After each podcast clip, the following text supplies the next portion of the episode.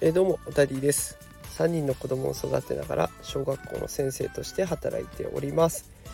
このラジオではですね育児や教育を楽にするそんなヒントを毎日お送りしております、えー、さて今日はですね新天地で良い人間関係を築くための3つの必勝法というテーマでお送りしていきたいと思います。新年度になりましたからねえー、今日はその新しい場所で人間関係を築くための方法について紹介したいと思います。結論を先に伝えますとこの3つ、えー、1つ目は接触機会を作ること。2つ目がこの職場もしくは学校で嬉しいと声に出すこと。3つ目は攻めの姿勢でいるということ。この3つになっていきます。ちょっとした勇気があればねどれも実行可能なものになっていますので、新天地でドキドキしている方、えー、ぜひ最後までお聴きください、それでは早速一つずつ紹介していきたいと思います。一つ目接触機会を作るというところに入っていきます。アメリカの心理学者のロバート・ザイアンスという方が提唱した単純接触効果というものがあります。これ簡単です、えー、見る回数が多い方が好感度が上がるというものですね。もうすごくシンプルです。ということは新しい環境でも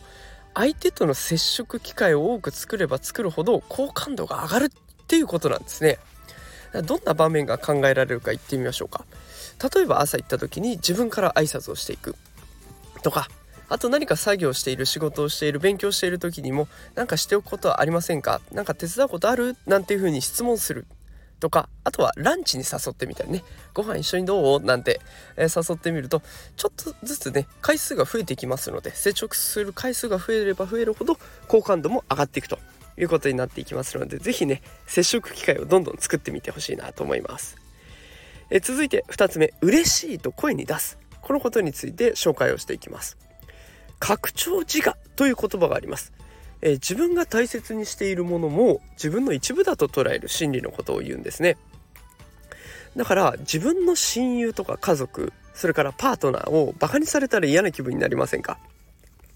いやこれが拡張自我なんです。お前の親友ってさちょっとやばいよね。と かなんかブサイクだよね。とか言われちゃったりしたら「ああなんだよお前そんなこと言うんじゃない。あいつの何がわかるんだ」とか思いますよね。これがもう拡張自我になってるわけです。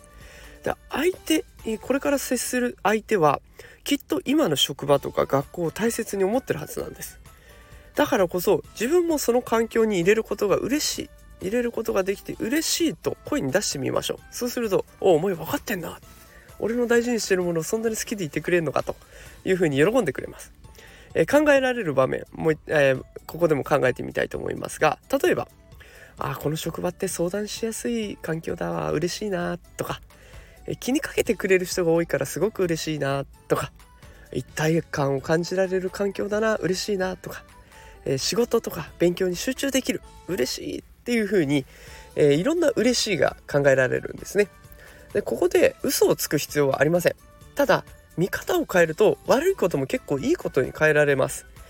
例えば静かな職場あると思います。で静かなことが苦手静かな空間が苦手という人もいるかもしれませんがそれも置き換えちゃえば集中できるいい環境なんですよね。他にも年配者が多い。だからちょっと聞き入れてもらえないだろうな。なんか新しいこと言ったら嫌がられるのかなとか思いがちなんですけど年配者が多いってことはそれなりの知識とか経験があるわけですから相談にはしやすいわけです。相談しやすいわけですね。だからそんな風にいい方向に考えてみるとそれを声に出すことで拡張自我を刺激することができて良い人間関係が築くことができます。最後攻めの姿勢です。これは先ほどの2つにも関連してきますが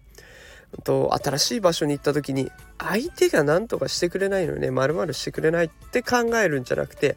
自分から何とかくらいはしてみようかなって考えていってください。え例えばもう全然話しかけてくれないんだよなって思っている場面があったとしても最初くらいは自分から声をかけてみようかなって思ってみてほしいな。他にも誰も教えてくんないんだけどこれやり方全然わかんないし教えてほしいな。でも教えてくれないって思うんじゃなくてじゃあ自分からこれで合ってるか聞いてみようかなって思ってみてほしい。それとかなんかこの学校この会社ずっと古くからの慣習が根強く残ってんな嫌だなこれって思っててもと変わらないので自分から「ちょっと今こういう事情なんでこういう風に変えられないですかね」って今の自分の事情を話すくらいはしてみようかなっていう風にちょっと自分から攻めていくっていう姿勢を持っていくと待の姿勢だとなんだか話しかけづらいなでどんどん孤立する可能性があるんですね。でも自分からこう攻めていくことで人との接触機会が増えるんです。だからさっきの心理学でいうところの単純接触効果。接触する回数が上がれば上がるほど好感度が上がるっていうやつですね。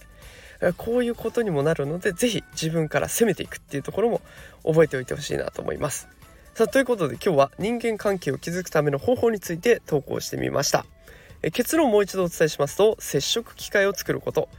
この職場とかこの学校で嬉しいって声に出すこと。あとは攻めの姿勢でいる。ということですね。この3つ。これが大事になっていきます。えきっと新しい場所でドキドキすることいっぱいあると思います。不安なこともあると思いますがちょっとした勇気で人間関係が良くなることもありますので是非トライしてみてほしいなと思います、えー、これをお聞きのあなたの